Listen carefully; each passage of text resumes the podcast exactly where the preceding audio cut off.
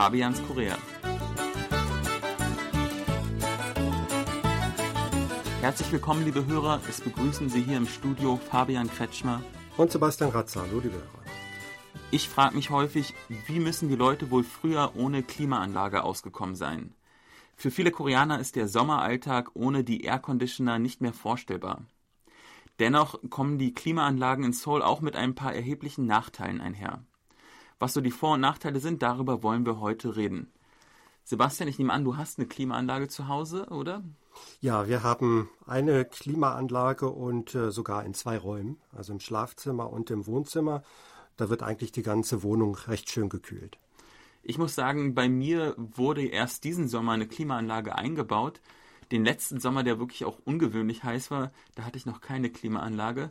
Und ich habe mich immer ein bisschen dagegen gewehrt, weil ich bin nicht so der größte Fan von Klimaanlagen. Ich kann es auch nochmal genau begründen. Ich bekomme immer so einen kratzigen Hals und äh, werde auch leicht erkältet und dachte, ach komm, ich bin ja nicht äh, aus Zucker sozusagen und ich kann das schon überstehen, den Sommer hier, aber ja, die Nächte waren dann echt sehr, sehr hart und oftmals konnte ich dann nicht einschlafen und habe mich im Bett in meiner, wirklich in meinen Schweißtropfen hin und her gewälzt.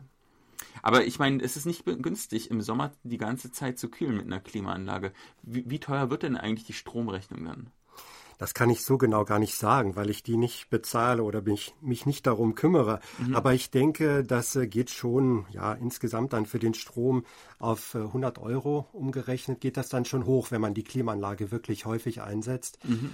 Ähm, das ist dann schon, das macht sich schon bemerkbar. Aber andererseits, äh, man kann ja nicht darauf verzichten. Also gerade im Juli, August, wenn es richtig heiß ist, äh, dann, dann geht's einfach nicht ohne. Mhm. Äh, wir setzen die trotzdem auch äh, ziemlich vorsichtig ein, also lassen die nicht die ganze Zeit laufen und nicht also wir kühlen nicht zu sehr. Mhm. Es gibt ja auch da moderate äh, Temperaturen, die man einstellen kann oder dass die zwischenzeitlich mal pausiert.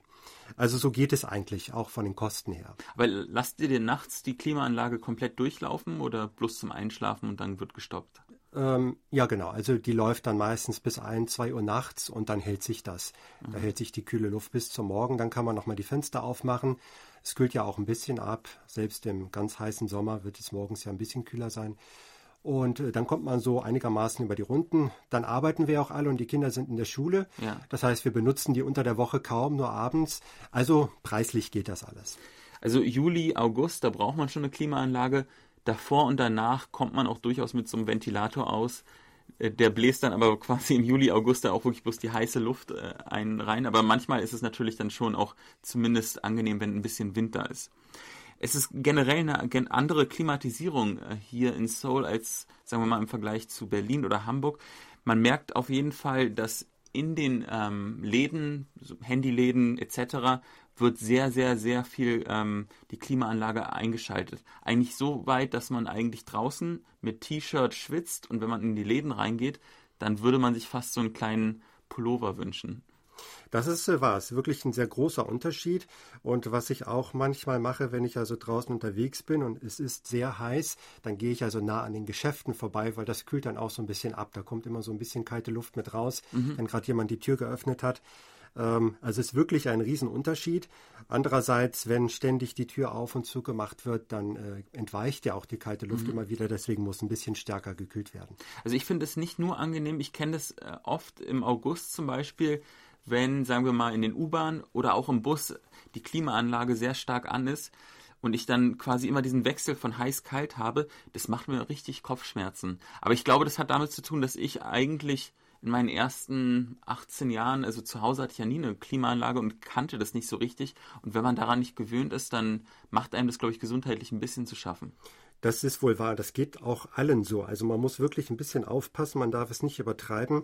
Äh, Im Bus äh, habe ich das auch häufig erlebt, wenn ich also nah an der Lüftung sitze, dass also ein Arm, der dann nah an dieser Lüftung ist, am Ventilator wirklich richtig einfriert fast. Also es ist wirklich richtig kalt dann.